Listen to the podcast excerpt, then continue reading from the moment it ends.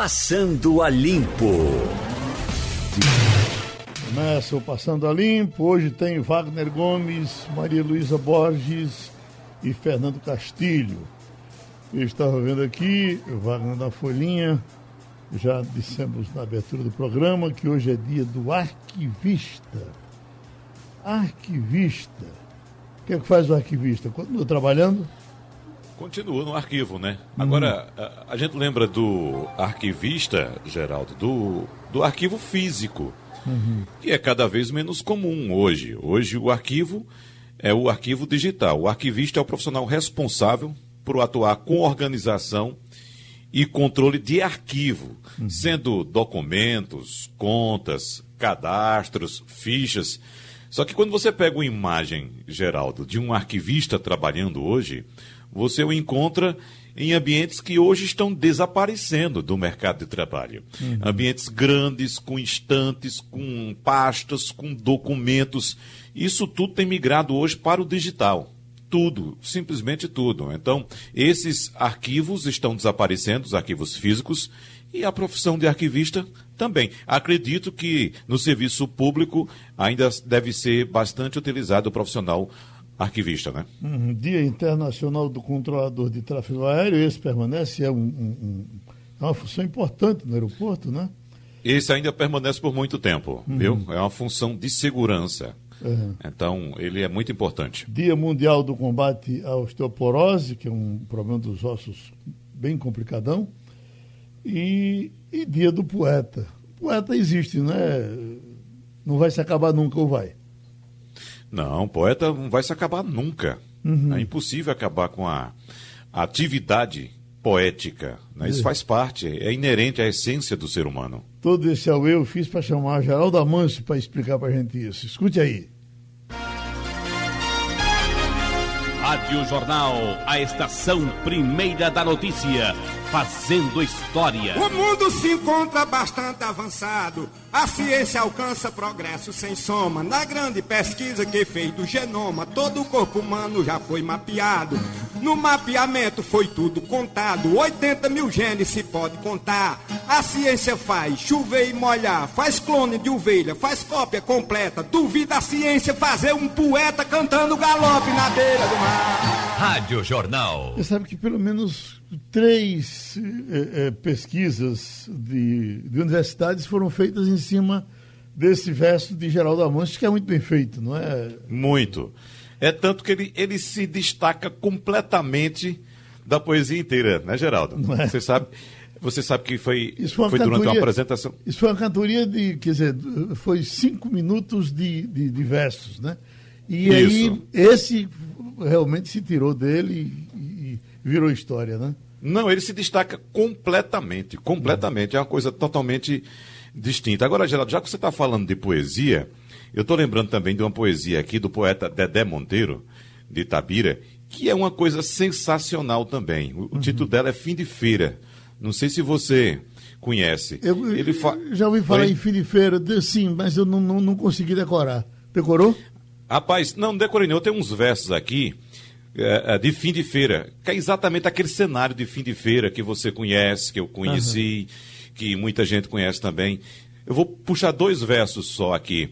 Ele diz o seguinte: é, no açougue da cidade, das cinco e meia em diante, não tem um pé de machante, mas mosca tem com vontade. Um faxineiro abre a grade, tira uma mangueira fina, roda o pano, creolina, deixa tudo uma beleza, mas só começa a limpeza depois que a feira termina. Uhum. Aí o último verso, escute só, diz o seguinte: um jumento estrupiado, magro que só a desgraça, quando vê que a feira passa, vai para frente do mercado.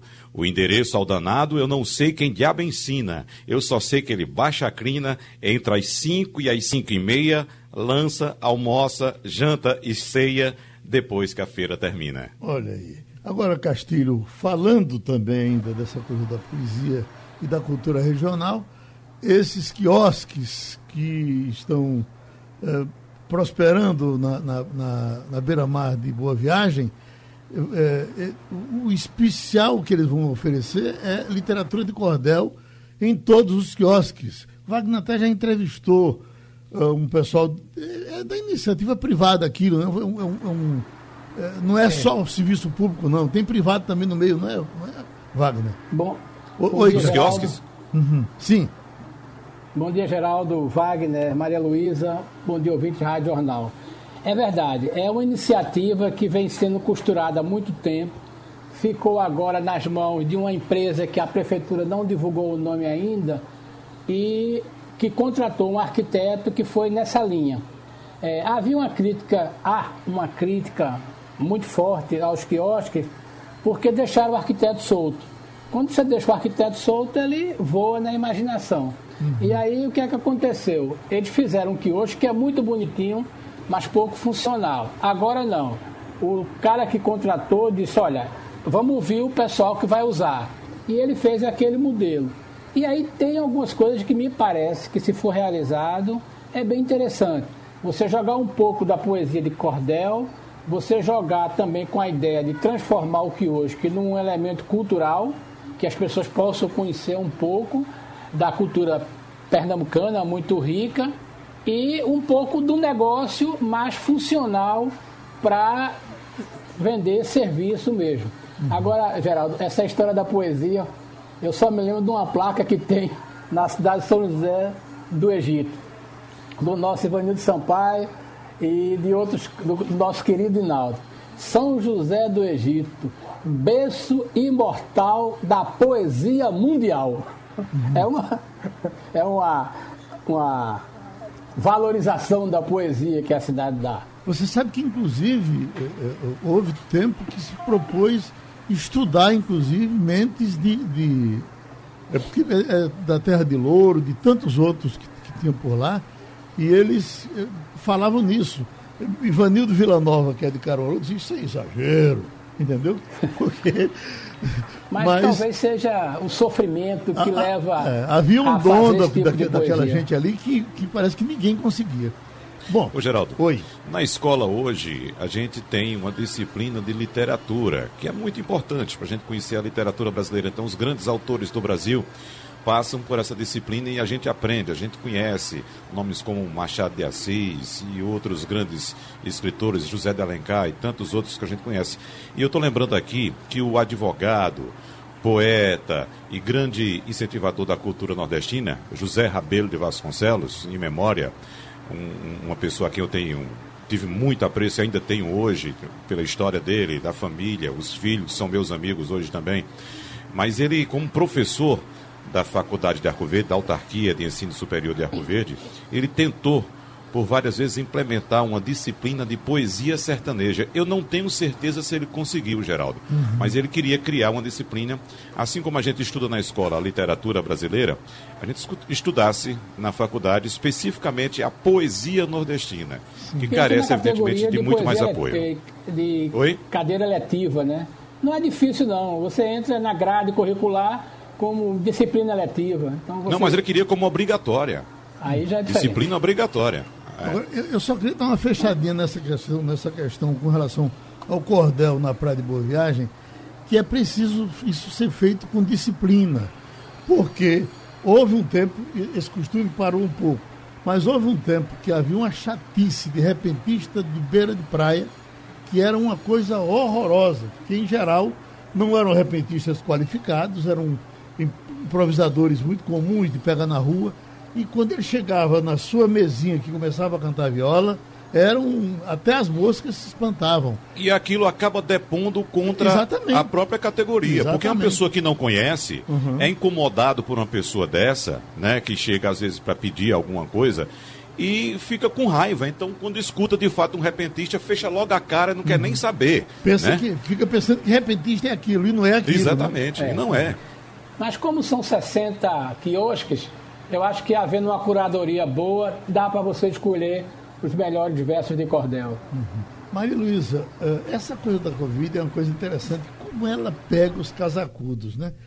Zé Múcio Monteiro, presidente do Tribunal de Contas da União, foi eh, confirmado com Covid-19, diz que está, inclusive, sentindo alguns sintomas, o negócio do, do perder uh, uh, o sabor, uh, o, o, olfato também. Então, você veja, teve, o primeiro foi o presidente do Senado, né?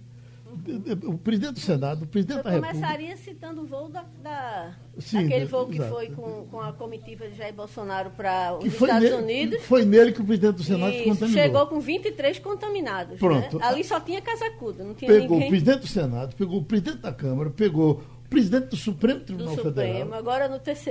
Uhum. É, é uma, uma festa. E fora a gente noticiou ao longo dos últimos meses vários nomes de grandes empresários, de, de personalidades assim do mundo empresarial extremamente representativas. Eu citaria, por exemplo, Brenano, né, que foi uma das, das pessoas, da- da- das vítimas. A gente teve realmente uma sequência de noticiário mostrando que o vírus ele não reconhece classe social. O vírus ele não faz distinção se você é rico, pobre, poderoso ou sem poder. Né? Ele é bem democrático, eu diria. É, eu até acho que ele prefere ricos. Olha, a- a- Na verdade, eu acho que o que aconteceu é que ele entrou no país através das pessoas que vinham do exterior. Então, por exemplo, os primeiros casos aqui no, no nosso estado foram de pessoas que tinham chegado da- de uma viagem à Itália. Depois parou aquele cruzeiro cheio de gente do mundo todo, muito canadense, inclusive, e também foram casos registrados. Então, ela entrou no Brasil pela classe mais abastada. E também tem o primeiro seguinte, caso a do idade, Brasil, né? Maria Raramente, Luísa. raramente o cara fica rico aos 17 anos, né? Pois é, pois é. O primeiro caso do Brasil, Maria Luísa, registrado oficialmente, foi também de um cidadão que veio da Itália, aquele lá de São Paulo. Né? E, inclusive, espalhou a doença na própria família, quando fez uma reunião, um almoço assim que chegou para receber as boas-vindas né, do retorno da Itália. E é, essas pessoas que foram os primeiros a adoecer, elas é, adoeceram no momento em que a taxa de mortalidade ainda era muito alta. A gente tem hoje, sete meses depois, vários conhecimentos que a medicina acumulou no tratamento dessas pessoas. É, eu tenho uma querida amiga que é médica é, e tem atu- atuado em três UTIs diferentes, e ela me disse que quando os primeiros casos chegavam, chegaram, os médicos não sabiam sequer calibrar o respirador para aquela doença nova, que é uma doença, é um tipo de pneumonia que é trombótica. Então, é diferente do que os médicos estão acostumados a ver, que é tratar uma bactéria, alguma coisa diferente. Então, o que aconteceu? Os médicos aprenderam muito. E não é só questão medicinal, não. Ela me disse, por exemplo, o simples fato de emborcar o paciente, que hoje geralmente todo mundo que é entubado é entubado emborcado, já alivia demais a pressão sobre os pulmões e já aumenta a taxa de a possibilidade de sobrevida dessa pessoa. Então, os médicos aprenderam a lidar, avançaram muito. A manchete exatamente agora no OS. Após sete meses, avanço do tratamento reduz quantidade de mortos por Covid-19. Exato. Os médicos também passaram a, a- a adotar aquela máscara que faz Uhum. a oxigenação sem necessidade de intubação, antes mesmo de Passaram a chegar- morrer menos, né? Pois é, Ele de uma mesmo, maneira né? geral, as taxas de letalidade elas caíram, no- não só no Brasil, no mundo todo. Muita coisa foi publicada sobre tratamento, não é? E esses avanços foram incorporados no dia a dia das UTIs, das enfermarias que lidam com doentes de Covid. Castilho, queria ver se dava uma passadinha rápida nas pesquisas nacionais. Algumas que estão surpreendendo. Só eh, de raspão, vamos dizer que Russomano já está tendo um empate com, com Bruno Covas. Né? Então, parece é. que Russomano virou, vai ser fogo de monturo novamente nessa eleição. Bom, não sei se surpreende, mas ah, Manuela Dávila está primeira colocada na eleição de Porto Alegre e muito bem colocada. Ela tem 24 pontos. É. O candidato uh, uh, que é a reeleição, que é Marquesan, que era uma grande esperança, porque foi um deputado brilhante e tal, mas ele está na rabeira, inclusive com possibilidade, respondendo processo, e está com 9%, me parece que já uh, uh, já está descartado. Mas tenha calma, viu, Geraldo? Aham. É. Porto Alegre tem 54% de indecisos. Sim. Então não tem nada definido em Porto Alegre. Tudo pode mudar. E isso, inclusive, esse fator, como nós temos o hábito de olhar somente o número final das pesquisas, quando acontece, por exemplo, no cenário deste Porto Alegre, uma mudança no final, na reta final, e outro candidato ganha, as pessoas comumente dizem: a pesquisa errou. Não, a pesquisa indicou que tinha um, um percentual bastante alto de indecisos e esses indecisos, na hora do voto, escolheram outro candidato. Isso aconteceu, por exemplo, em 2018, na eleição para o Senado em Minas Gerais, onde a ex-presidente liderava, né, Dilma Rousseff liderava, e de repente ela já saiu da, da, da sessão eleitoral, já se considerando a senadora e dizendo que só ia se pronunciar após o resultado da eleição, né? Já como com aquela toda pompa de senadora. Agora quem resultado, de nós sabe aqui onde é, quem de Oi? nós sabe aqui onde é que está a Luciana Genro? É, eu... Ela, eu acredito que ela deve estar tá aliada de Manuela, né? Elas, são, elas estão é. na mesma corrente. Uhum. E... Está no mesmo campo. Isso. A Porto Alegre, é bom que se lembre, né? aliás, o sul do Brasil inteiro, é, votou em massa em Jair Bolsonaro. E a, o apoio dele, o, a, o apoio, a, as intenções, as pessoas que se dizem é, favoráveis ao governo, avaliam bom e ótimo, são maioria naquela região inteira. Então, Manuela Dávila tem 25% das intenções de voto, certo. Mas ela consegue avançar além disso, porque com 25% ninguém ganha a eleição. Vamos lembrar que São Paulo, a partir do momento que o Russomano resolveu abraçar por inteiro o Bolsonaro, começou a cair. Pois é, uhum. pois é. É, é, é, é, um detalhe que mostra que está. É, é, bom, outra coisa que me chama a atenção é Fortaleza, porque é, a, a Luciane Lins, que, que foi aquela, aquela, aquela galeguinha meio atordoada, que era. Luiziane. Que, Luiziane, né? Que foi prefeita pelo PT, ela está voltando e está bem colocada. Ela tem, me parece, que 24, 23 pontos. Na frente dela está um tal de Wagner Conhece ele, Wagner? Capitão Wagner. Não. Ah, não, não conheço. Esse Capitão Wagner deve ser um bolsonarista, né? É. De, deve ser fruto daquela, daquela greve de polícia lá. Certamente a gente vai saber disso depois. É, Fortaleza que tem hoje 37% de indecisos, viu, Geraldo? É. O candidato do PDT está em terceiro lugar e o PDT é, é, é, é o partido de, de, Ciro Gomes, né? Se ele não ganhar na, na, na terra dele, vai ser ruim, né? O pior. É. Pois, Geraldo, eu só queria fazer um comentário sobre o Russumano. É que o problema de Russumano é que ele é ruim de política. Ele, ele, a população não vê ele como gestor de nada. Vê como um denunciador de buraco de rua. Uhum. Então ele tem aquela, aquela pesquisa que as pessoas votam, tudo, mas na hora do vamos ver, ele acaba caindo. Por quê? Porque a imagem dele não é de um gestor, é de um denunciador de buraco.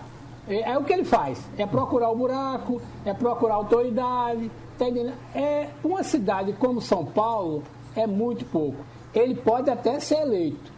Ah, depende do que, que ele vai se juntar. Mas a imagem dele é essa. É de um, um radialista, um comunicador, denunciador de buraco. Isso é muito é o pouco para São né? Paulo.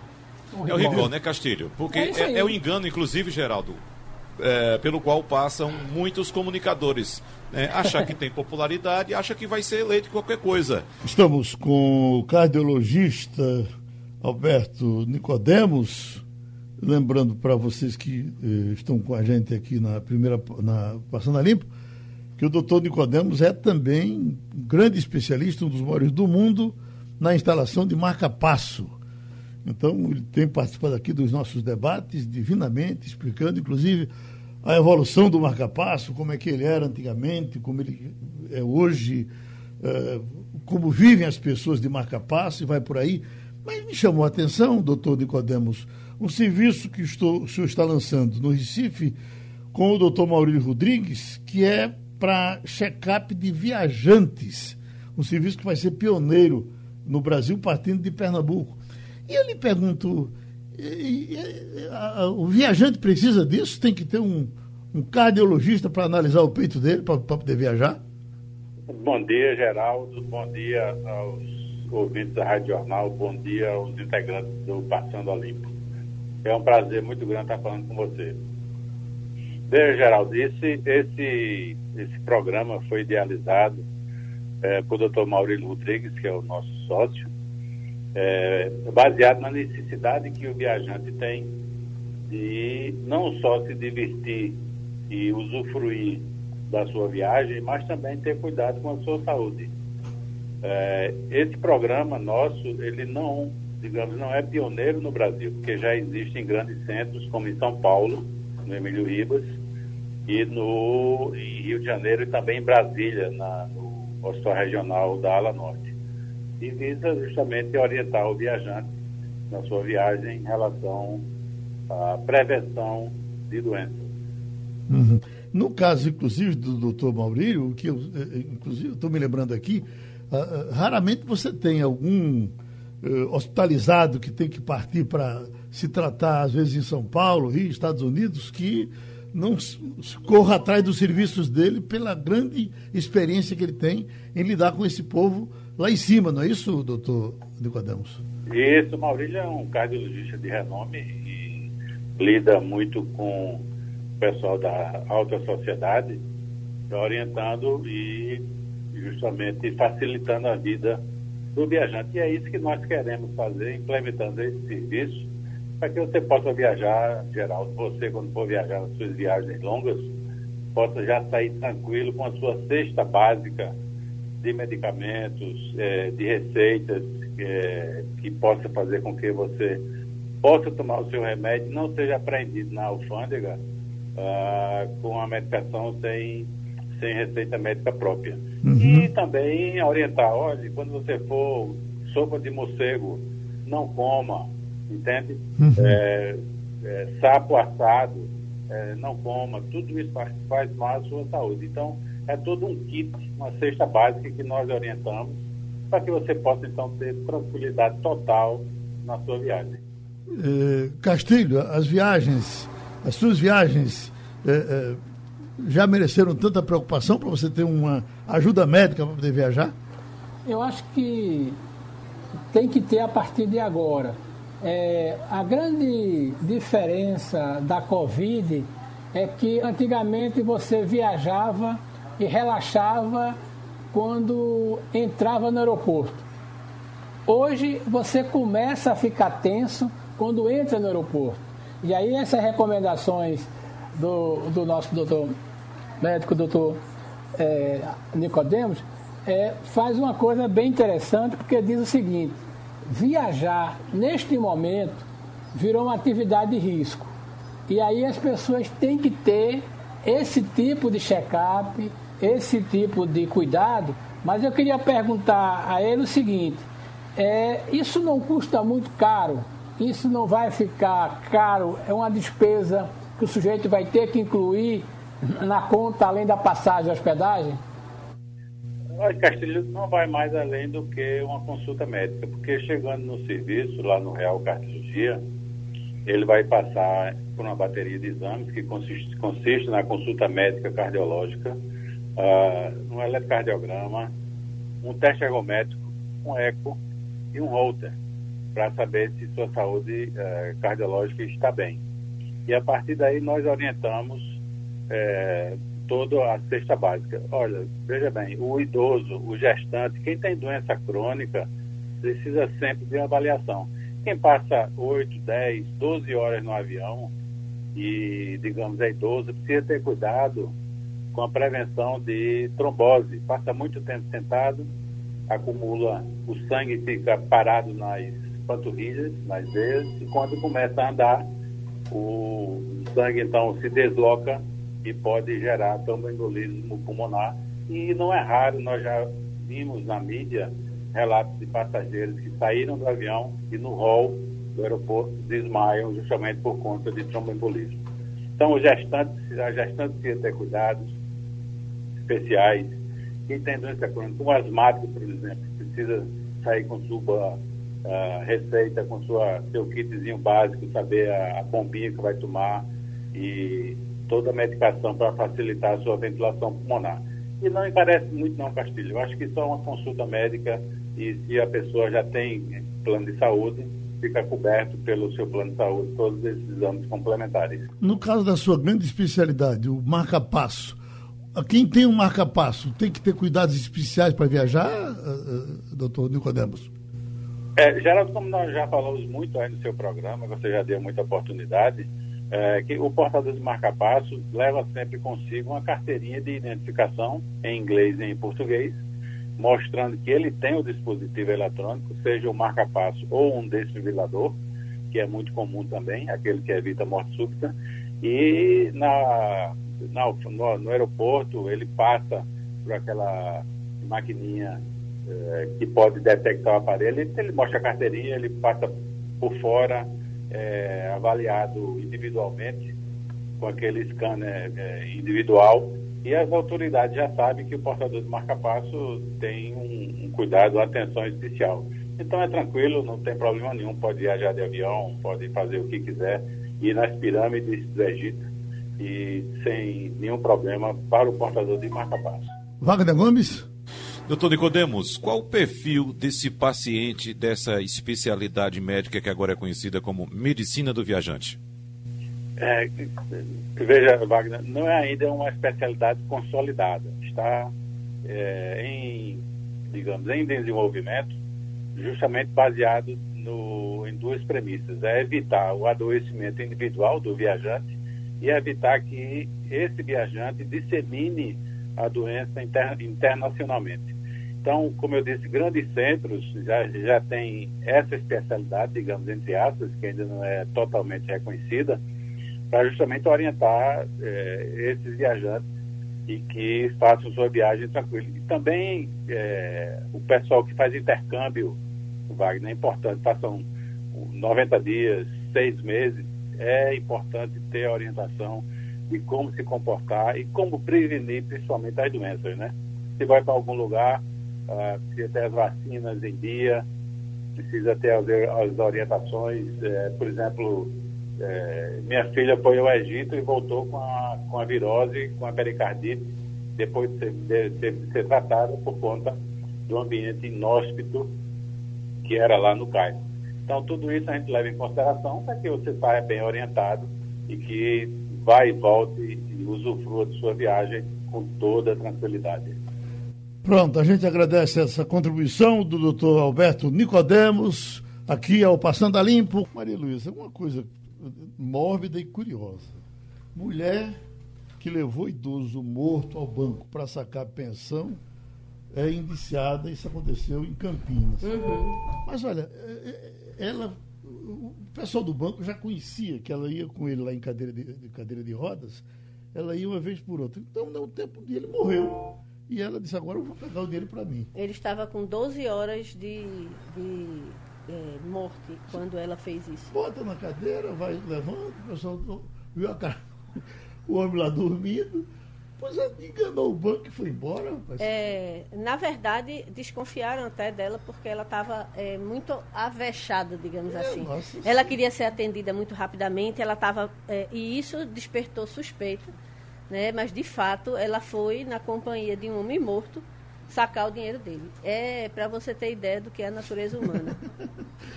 Meu Deus. Em vez de estar tá velando, estava esfaqueando, digamos assim. Você, você, correu um risco enorme, é, né? É, você, você é. flagrada na hora, né? Não, é, na verdade é um. A gente chamar isso de fraude, eu acho até. Como é que eu posso dizer? Até elogio, né? É, é, é, é, vilipêndio ao cadáver, na minha opinião. Uhum. E Bom, ela parece que foi indiciada por isso, Maria. O, o, tem oi, tem oi, uma série de crimes que foi colocado. Ah, é um dos, dos crimes é vilipêndio ao cadáver. E é, sem dúvida. Né? O que ela fez é. Não se, não se, é, não se explica, né? Terrível. É. Ô, Geraldo. Oi. Eu queria colocar, antes do próximo entrevistado, um, uma matéria que vem da nossa colega Cíntia Leite hoje que coloca o Recife como a capital de maior mortalidade na relação por é, 100 mil habitantes. Recife tem uma taxa de 1,46 com 2.429 mortos, um indicador que mede as pessoas que vieram a ter a doença e em seguida falecer. É uma, uma, uma prova de como esse vírus foi agressivo, aquilo que você estava falando de, no começo do programa, de que as pessoas que foram atingidas pelo, pelo vírus viajaram de avião ou vieram de avião e o vírus foi importado via aérea. É, apesar de todo o esforço, apesar do custo disso, Recife é uma cidade que está gastando muito dinheiro com isso, mas não conseguiu reduzir essa mortalidade. É, no Nordeste, o Recife é, a partir de hoje, a capital de maior mortalidade por Covid a cada 100 mil habitantes. Isso só reforça a necessidade de a gente não baixar a guarda. Uhum. Não é porque está morrendo menos que a gente tem que abrir. Eu acho que é bem importante os nossos leitores verem essa matéria da nossa querida Cintia Leite. O Jornal do Comércio traz hoje uma análise dos prefeitos do país todo, né? verificando Ibope, a, a, a colocação de cada um a, a, nossa situação também não é, não é muito favorável, não é favorável, né, Maria Luísa? É, é, verdade. Geraldo Júlio, né, o prefeito do Recife, que está encerrando o segundo mandato, ele aparece com uma, uma taxa de avaliação muito baixa, 55% dos recifenses, de acordo com a última pesquisa IBOP que a gente publicou, é, eles são é, críticos da administração municipal. Chama atenção nesse ranking a situação excepcional do prefeito de Salvador. 85% de aprovação, para mim é praticamente unanimidade, uma pessoa que tem 85%, tanto que ele está conseguindo transferir os votos para o candidato dele à sucessão. É, o prefeito de Fortaleza também aparece bem avaliado, com 50, é, deixa, deixa eu conferir para não dizer o número errado, mas o de Fortaleza, ele é 66% de aprovação. É, agora, o, o, fenômeno é que ele não está conseguindo transferir para o candidato a, a mesma boa avaliação que ele, ele é, tem. O oposto parece estar acontecendo no Recife, onde o candidato à, à sucessão de Geraldo Júlio é, tem aparecido bem nas pesquisas, o que nos leva a supor que a má avaliação, tanto do prefeito quanto do governador, que são do mesmo partido, a, não estão contaminando os dados. Talvez por isso ele praticamente isso não fale. Ontem, a questão do andor, que foi sempre uma coisa muito falada. João não parece... tem andor. O andor dele uhum. é, são os personagens é, do avô, do bisavô, no caso, e do pai, né? É, uhum. É Eduardo Campos, o pai, e Miguel Arraes, os dois falecidos. Então, é um andor de, de duas pessoas que já não estão entre nós, mas as pessoas que estão e que não gozam de boa avaliação é, não aparecem diretamente na campanha. É, uma, é, um, é curioso, né? De repente pode ser é, que essa estratégia tenha é, é, é, impedido que a má avaliação de, de Geraldo Júlio contaminasse os números do, do candidato à sucessão dele. Ô Maria, Ô Maria em relação à Bahia também, é, é interessante registrar também a aprovação do governador, Rui Costa, que é um governador do PT. Em Salvador ele tem aprovação de 64%, no restante do estado acima dos 55%. Então mostra que, por exemplo, a atitude do governador e do prefeito, de, é, do governador da Bahia e do prefeito de Salvador, mesmo sendo adversários políticos, o governador é do PT, o prefeito é do Democratas, eles têm uma atitude republicana no que diz respeito à administração pública, inclusive agora durante a Covid.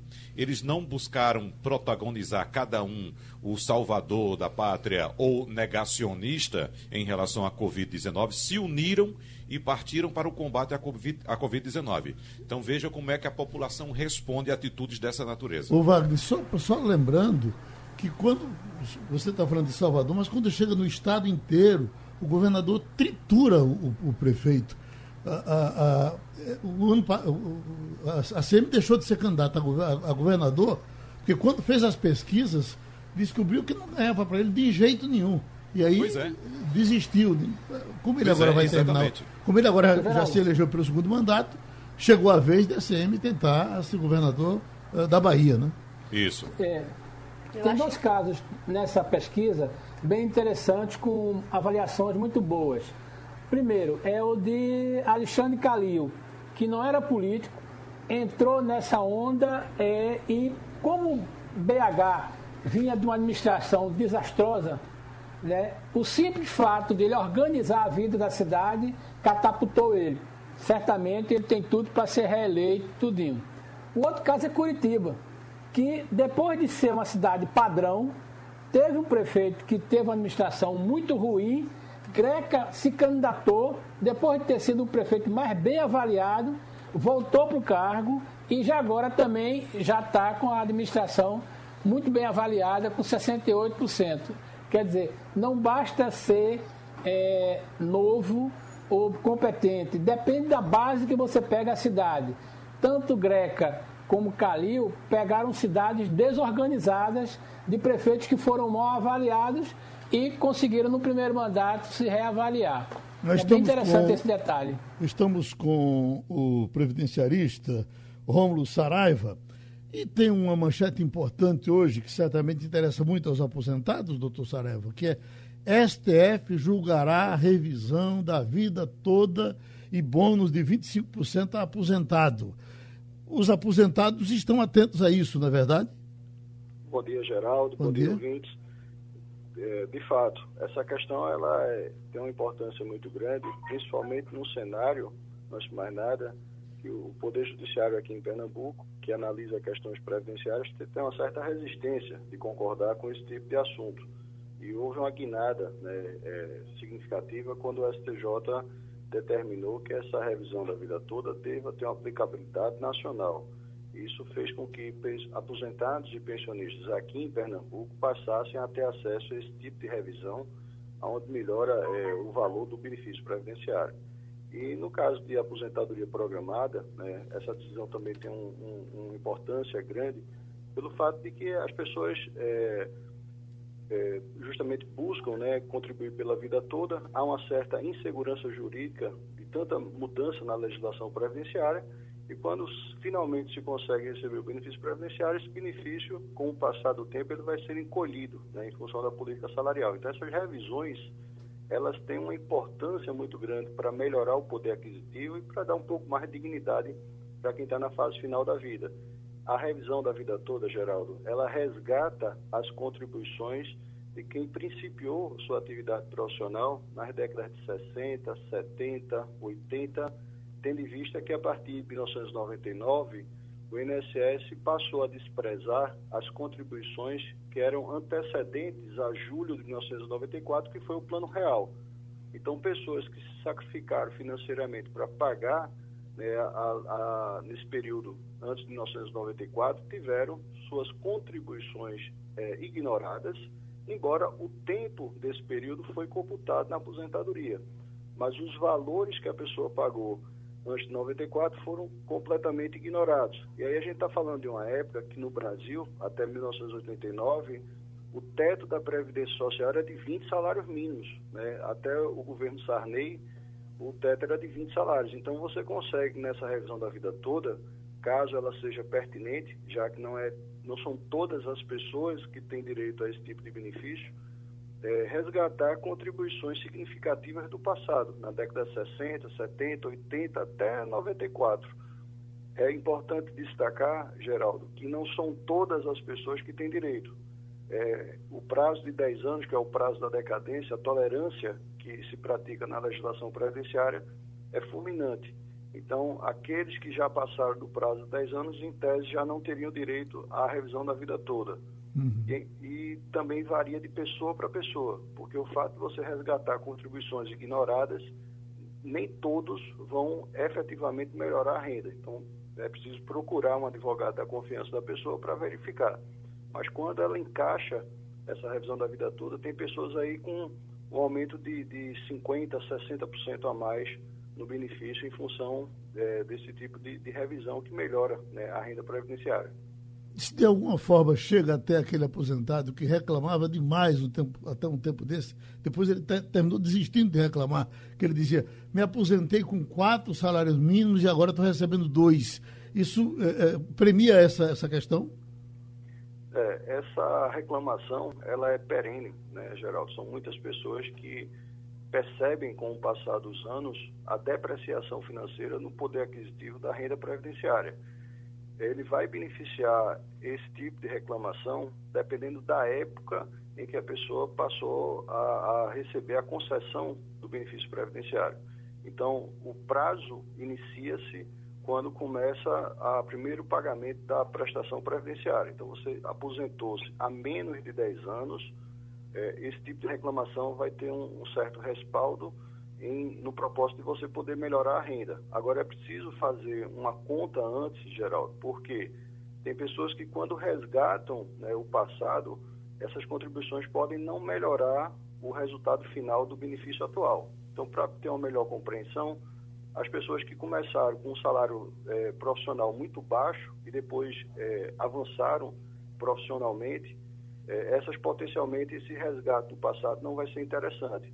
Mas pessoas que antes de 1994 tinham um bom poder aquisitivo salarial, esse sim vai ter um interesse maior de buscar a revisão. E aí lembrando também do prazo de 10 anos. Em relação a, ao segundo ponto que você tocou, que é a, o bônus de 25%, essa é uma, uma, outra decisão que o Supremo Tribunal Federal vai avaliar né, em caráter nacional. É uma essa decisão que o Supremo é, promete né, começar o julgamento, tanto para a vida toda como para o bônus de 25%. São duas repercussões de, de repercussão geral em todo o Brasil e com uma decisão só vai afetar a vida de milhares de brasileiros. Então, a, a, o bônus de 25% ele vai se destinar ao trabalhador né, que veio a se aposentar pela Previdência Social, mas que com o passar do tempo desenvolveu uma doença acachapante, uma doença que deixou ele acamado em cima de uma cadeira de roda, necessitando da ajuda de familiares, de terceiros. Então, para esse tipo de situação, a Previdência admite a possibilidade de incrementar a renda da pessoa em 25%, um quarto da renda. Mas o INSS só autoriza fazer isso para situações de aposentado por invalidez.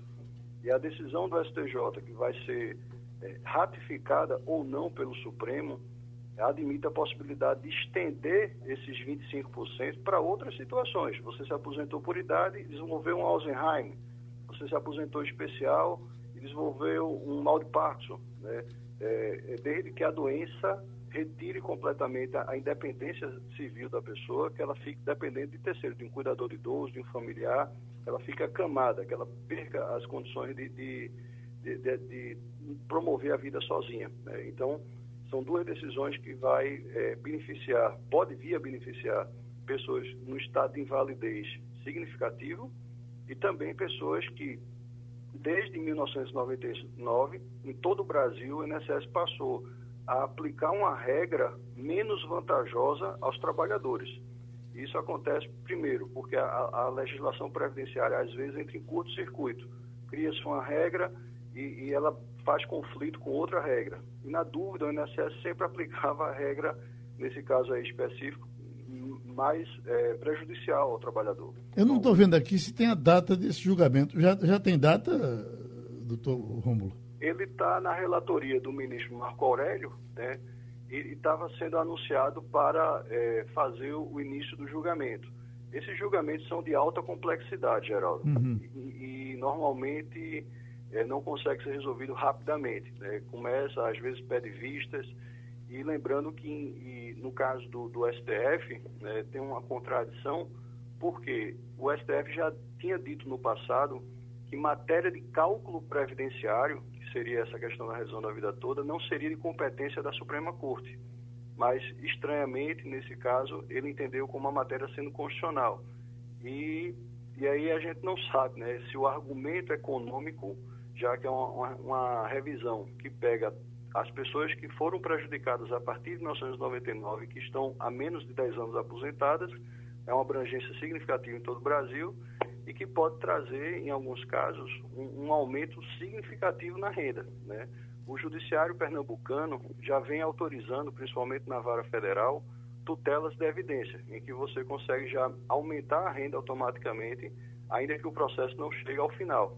Então, é uma, é uma, uma matéria de grande repercussão jurídica e econômica. E aí uhum. não se sabe se o argumento econômico vai, vai sobrepor ao, ao jurídico. Pronto, a gente agradece ao doutor Romulo Saraiva. O comercial a gente volta já, passando a limpo. Passando a limpo.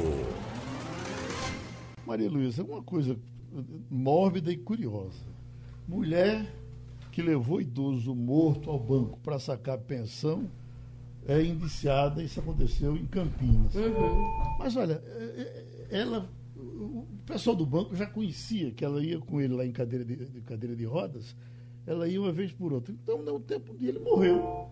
E ela disse, agora eu vou pegar o dele para mim. Ele estava com 12 horas de, de é, morte quando ela fez isso. Bota na cadeira, vai levando, o pessoal viu a cara, o homem lá dormindo, Pois é, enganou o banco e foi embora, rapaz. É, na verdade, desconfiaram até dela porque ela estava é, muito avexada, digamos É, assim. nossa Ela queria ser atendida muito rapidamente, ela estava. é, e isso despertou suspeito, né? Mas de fato ela foi na companhia de um homem morto sacar o dinheiro dele. É para você ter ideia do que é a natureza humana. Meu Deus em vez de estar velando, estava esfaqueando, digamos assim. Você, você, e correu um risco enorme, né? é, Você, você é. flagrada na hora, né? Não é, na verdade é um. A gente chamar isso de fraude, eu acho até. Como é que eu posso dizer? Até elogio, né? Nossa É, é, é, é vilipêndio ao cadáver, na minha opinião. E Bom. ela parece que foi indiciada por isso, Maria. O- o- Tem, oi? Sim. tem Oi, uma Castilho. série de crimes que foi colocado. Ah, é um das, dos crimes é vilipêndio ao cadáver. E é, sem dúvida. Né? O que ela fez é. Não se. Não se, é, não se explica, né? Terrível. Ô, Geraldo, Oi. eu queria colocar, antes do próximo entrevistado, um- uma matéria que vem da nossa colega Cíntia Leite hoje, que coloca o Recife como a capital de maior mortalidade na relação por eh, 100 mil habitantes. Recife tem uma taxa de 1,46, com 2.429 mortos, um indicador que mede as pessoas que vieram a ter a doença e em seguida falecer. É uma, uma, uma prova de como esse vírus foi agressivo. Aquilo que você estava falando de- no começo do programa, de que as pessoas que foram atingidas pelo, pelo vírus viajaram de avião ou vieram de avião e o vírus foi importado via aérea. É, apesar de todo o esforço, apesar do custo disso, o Recife é uma cidade que está gastando muito dinheiro com isso, mas não conseguiu reduzir essa mortalidade. É, no Nordeste, o Recife é, a partir de hoje, a capital de maior mortalidade por Covid a cada 100 mil habitantes. Isso só reforça a necessidade da gente não baixar a guarda. Não é porque está morrendo menos que a gente tem que abrir. Eu acho que é bem importante os nossos leitores verem essa matéria da nossa querida Cintia Leite. O Jornal do Comércio traz hoje uma análise dos prefeitos do país todo, né? Eh, verificando o Ibope, a, a- a colocação de cada um. Ah, a nossa situação também não é, não é muito favorável, não é favorável, né, Maria Luísa? É é verdade. Geraldo Júlio, né, o prefeito do Recife, que está encerrando o segundo mandato, ele aparece com uma, uma taxa de avaliação muito baixa, 55% dos recifenses, de acordo com a última pesquisa IBOP que a gente publicou, é, eles são é, críticos da administração municipal. Chama atenção nesse ranking a situação excepcional do prefeito de Salvador, 85% de aprovação, para mim é praticamente unanimidade, uma pessoa que tem 85%, tanto que ele está conseguindo transferir os votos para o candidato dele à sucessão. É, o prefeito de Fortaleza também aparece bem avaliado, com 50, e- é, deixa, eu- deixa eu conferir para não dizer o número errado, mas o de Fortaleza, ele é 66% de aprovação. É, agora, o, o fenômeno é que ele não está conseguindo transferir para o candidato a, a mesma boa avaliação que ele, ele é, tem. O oposto parece estar acontecendo no Recife, onde o candidato à, à sucessão de Geraldo Júlio é, tem aparecido bem nas pesquisas, o que nos leva a supor que a má avaliação, tanto do prefeito quanto do governador, que são do mesmo partido, a- não estão contaminando os dados. Talvez por isso Eu ele praticamente isso não fala. Ontem, a questão do andor, que foi sempre uma coisa muito falada. João não parece- tem andor. O andor dele é, são os personagens é, do avô, do bisavô, no caso, e do pai, né? É, é Eduardo Campos, o pai, e Miguel Arraes, os dois falecidos. Então, é um andor de, de duas pessoas que já não estão entre nós, mas as pessoas que estão e que não gozam de boa avaliação é, não aparecem diretamente na campanha. É, uma- é um- é curioso, né? De repente pode ser é, que essa estratégia tenha é, é, é, impedido que a má avaliação de, de Geraldo Júlio contaminasse os números do, do candidato à sucessão dele. Ô Maria, Ô, Maria, em relação à chama- Bahia também, é, é interessante registrar também a aprovação do governador, Rui Costa, que é um governador do PT. Em Salvador ele tem aprovação de 64%, no restante do estado acima dos 55%. Então mostra que, por exemplo, a atitude do governador e do prefeito, de, é, do governador da Bahia e do prefeito de Salvador, mesmo sendo adversários políticos, o governador é do PT, o prefeito é do Democratas, eles têm uma atitude republicana no que diz respeito à administração pública, inclusive agora durante a Covid. Eles não buscaram protagonizar cada um o salvador da pátria ou negacionista em relação à Covid-19, se uniram e partiram para o combate à Covid-19. Então veja como é que a população responde a atitudes dessa natureza. O Wagner, só, só lembrando que quando você está falando de Salvador, mas quando chega no estado inteiro, o governador tritura o, o prefeito. A, a, o ano, a, a CM deixou de ser candidata a, a governador, porque quando fez as pesquisas, descobriu que não ganhava para ele de jeito nenhum. E aí é. desistiu. Como ele pois agora é, vai exatamente. terminar. Como ele agora já se elegeu pelo segundo mandato, chegou a vez da CM tentar ser governador uh, da Bahia, né? Isso. É, tem dois casos nessa pesquisa bem interessantes, com avaliações muito boas. Primeiro, é o de Alexandre Calil, que não era político, entrou nessa onda é, e, como BH vinha de uma administração desastrosa, né, o simples fato dele organizar a vida da cidade catapultou ele. Certamente ele tem tudo para ser reeleito, tudinho.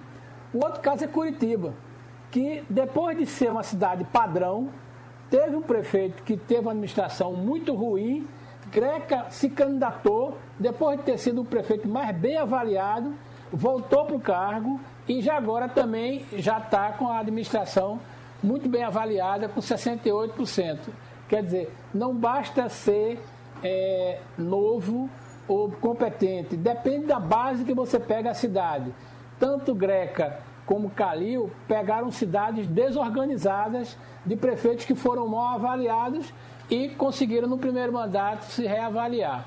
Nós é bem interessante com, esse detalhe. Estamos com o previdenciarista Rômulo Saraiva e tem uma manchete importante hoje que certamente interessa muito aos aposentados, doutor Saraiva, que é STF julgará a revisão da vida toda e bônus de 25% a aposentado os aposentados estão atentos a isso, não é verdade? Bom dia, Geraldo. Bom, Bom dia, ouvintes. É, de fato, essa questão ela é, tem uma importância muito grande, principalmente no cenário, antes de mais nada, que o Poder Judiciário aqui em Pernambuco, que analisa questões previdenciárias, tem uma certa resistência de concordar com esse tipo de assunto. E houve uma guinada né, é, significativa quando o STJ determinou que essa revisão da vida toda deva ter uma aplicabilidade nacional. Isso fez com que aposentados e pensionistas aqui em Pernambuco passassem a ter acesso a esse tipo de revisão, onde melhora é, o valor do benefício previdenciário. E no caso de aposentadoria programada, né, essa decisão também tem um, um, uma importância grande pelo fato de que as pessoas é, é, justamente buscam né, contribuir pela vida toda. Há uma certa insegurança jurídica de tanta mudança na legislação previdenciária e quando finalmente se consegue receber o benefício previdenciário, esse benefício, com o passar do tempo, ele vai ser encolhido né, em função da política salarial. Então, essas revisões, elas têm uma importância muito grande para melhorar o poder aquisitivo e para dar um pouco mais de dignidade para quem está na fase final da vida a revisão da vida toda, Geraldo, ela resgata as contribuições de quem principiou sua atividade profissional nas décadas de 60, 70, 80, tendo em vista que a partir de 1999 o INSS passou a desprezar as contribuições que eram antecedentes a julho de 1994, que foi o Plano Real. Então, pessoas que se sacrificaram financeiramente para pagar né, a, a, nesse período antes de 1994 tiveram suas contribuições é, ignoradas, embora o tempo desse período foi computado na aposentadoria. Mas os valores que a pessoa pagou antes de 94 foram completamente ignorados. E aí a gente está falando de uma época que no Brasil, até 1989, o teto da Previdência Social era de 20 salários mínimos. Né? Até o governo Sarney o teto era de 20 salários. Então você consegue nessa revisão da vida toda, caso ela seja pertinente, já que não é não são todas as pessoas que têm direito a esse tipo de benefício, é, resgatar contribuições significativas do passado, na década de 60, 70, 80 até 94. É importante destacar, Geraldo, que não são todas as pessoas que têm direito. É, o prazo de 10 anos, que é o prazo da decadência, a tolerância que se pratica na legislação previdenciária, é fulminante. Então, aqueles que já passaram do prazo de 10 anos, em tese, já não teriam direito à revisão da vida toda.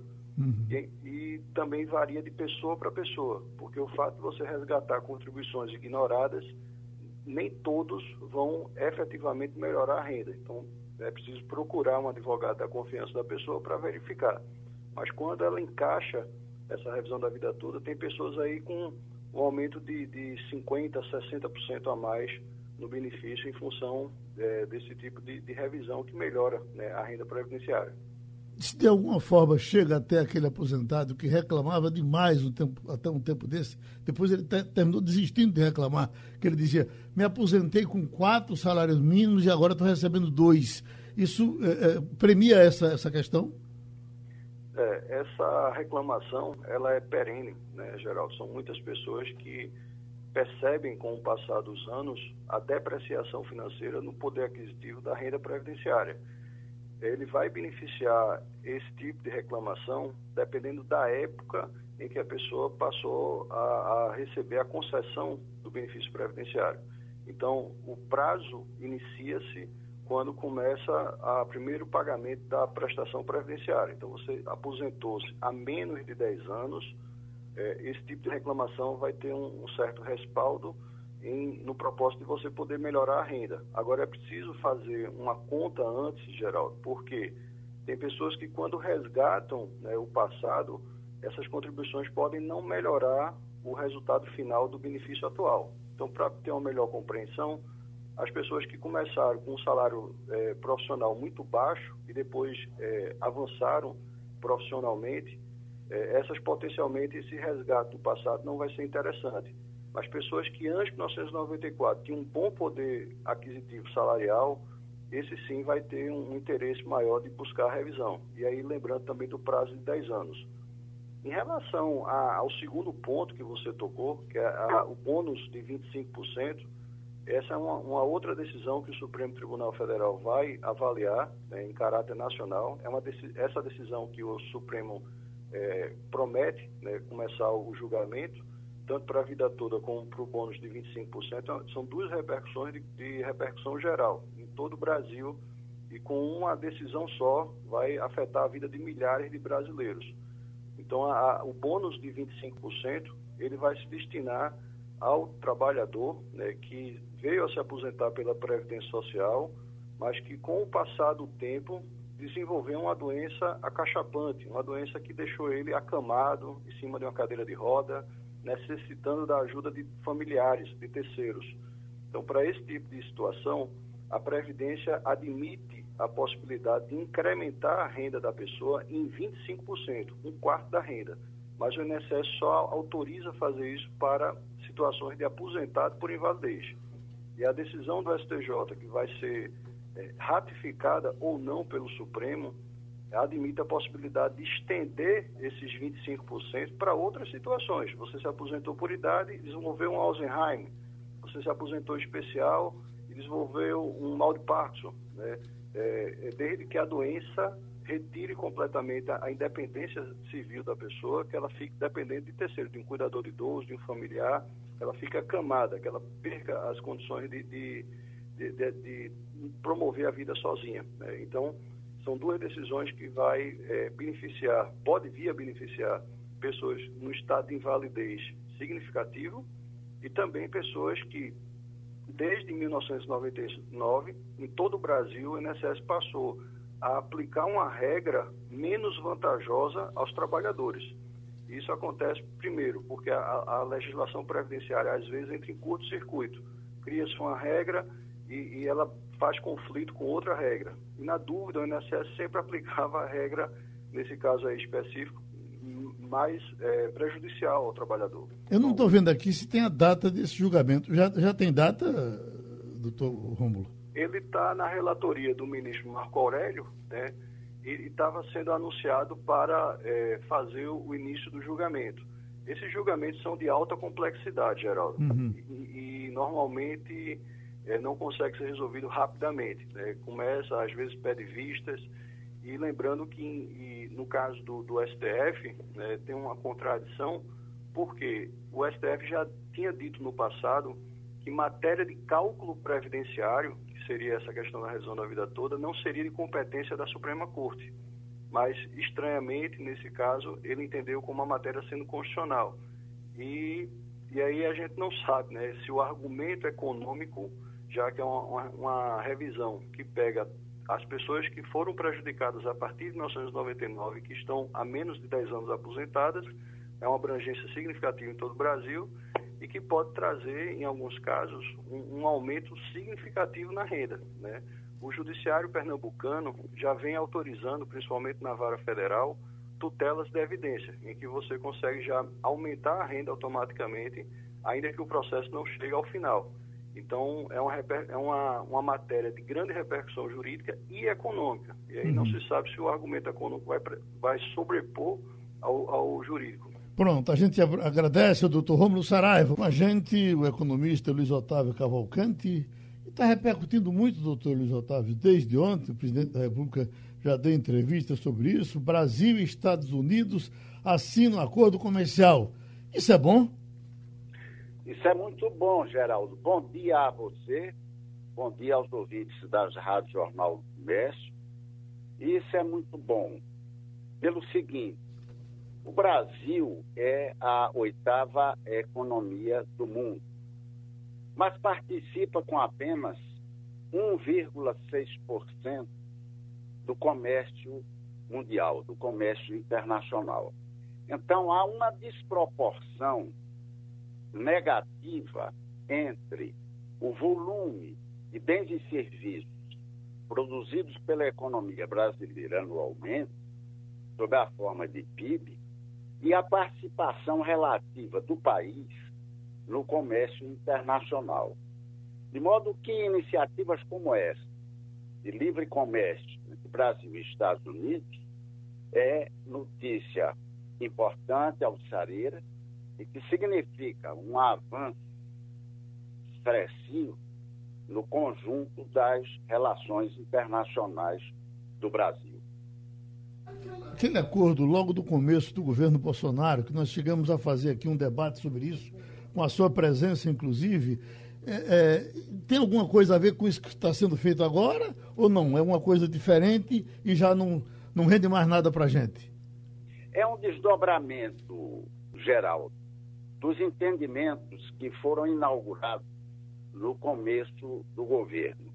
Esse tipo de acordo, ele demanda muitos entendimentos, muitos detalhes e, portanto, envolve ah, tempo, porque é necessário fazer ajustes não apenas de ordem tributária, de ordem tarifária, mas ajustes do ponto de vista da regulação dos contratos então, há necessidade de se compatibilizar as legislações dos dois países e ajustar os pontos de interesse comum entre as duas economias. De modo que, respondendo à sua pergunta, é um desdobramento uhum. da, dos entendimentos iniciais e que estão chegando a bom termo. Maria Luísa? É, bom dia, doutor Luiz Otávio. A visita da, da comitiva americana, em que foi anunciado que o, o, acordo, né, como o senhor lembrou, que já vinha desde o início do governo Bolsonaro sendo é, negociado, né, começa lá com aquela visita que ele fez aos Estados Unidos, é, a gente ficou sabendo de um fundo de investimentos que vai ser operado por dois grandes bancos brasileiros, quase um bilhão de dólares, para serem investidos em projetos das empresas brasileiras.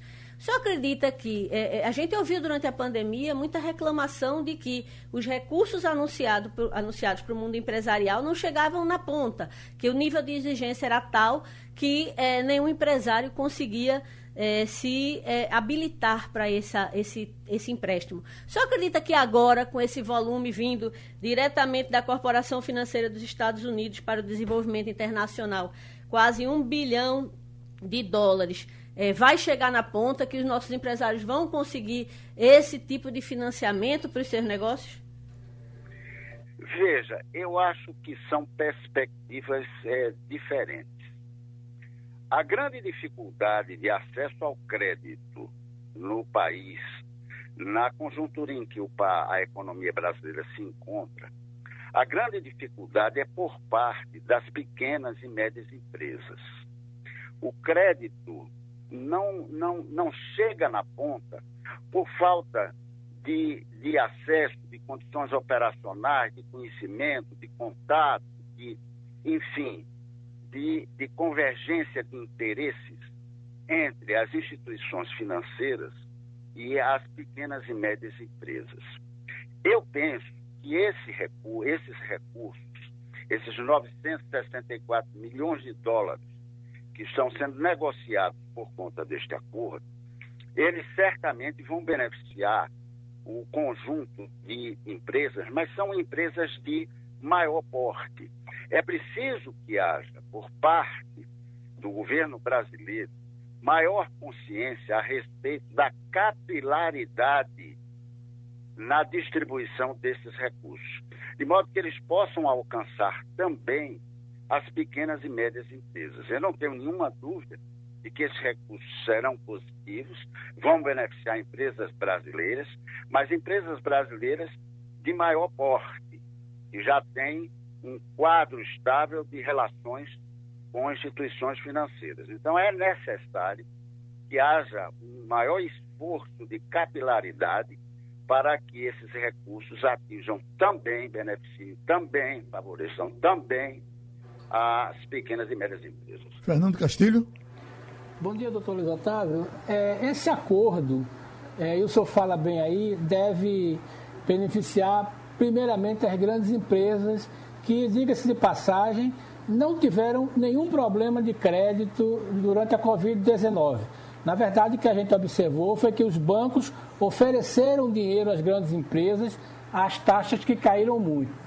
Mas esse acordo foi negociado desde 2011 e foi anunciado quase assim de, de, de, de improviso, com a visita que não estava muito anunciada, ou pelo menos não havia conhecimento. Essa coisa não parece mais um gesto da administração Trump para ser noticiada lá nos Estados Unidos do que ter condições efetivas de melhoria de barreiras burocráticas no Brasil e de melhoria de crédito para as empresas aqui no, aqui no país? Bom dia, Castilho. É, é, eu acho que você acentua um, um aspecto que procede.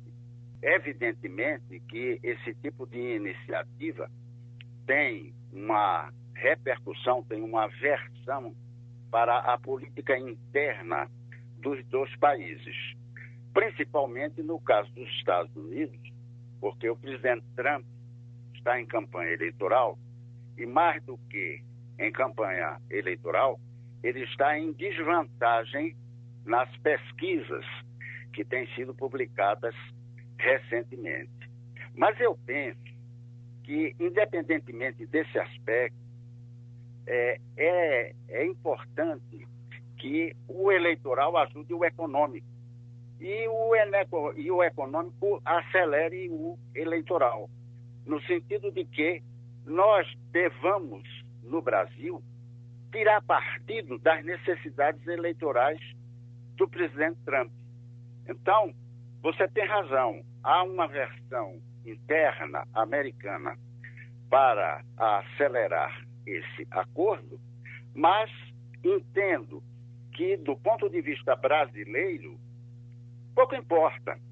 Importa que nós possamos nos beneficiar do ponto de vista dos nossos negócios externos de medidas que favoreçam o, as exportações brasileiras num momento importantíssimo em que o país precisa incrementar o seu produto interno bruto. Pronto, o nosso tempo foi vencido. A gente agradece a participação novamente do doutor Luiz Otávio Cavalcante e terminou o Passando a Limpo. Passando a Limpo.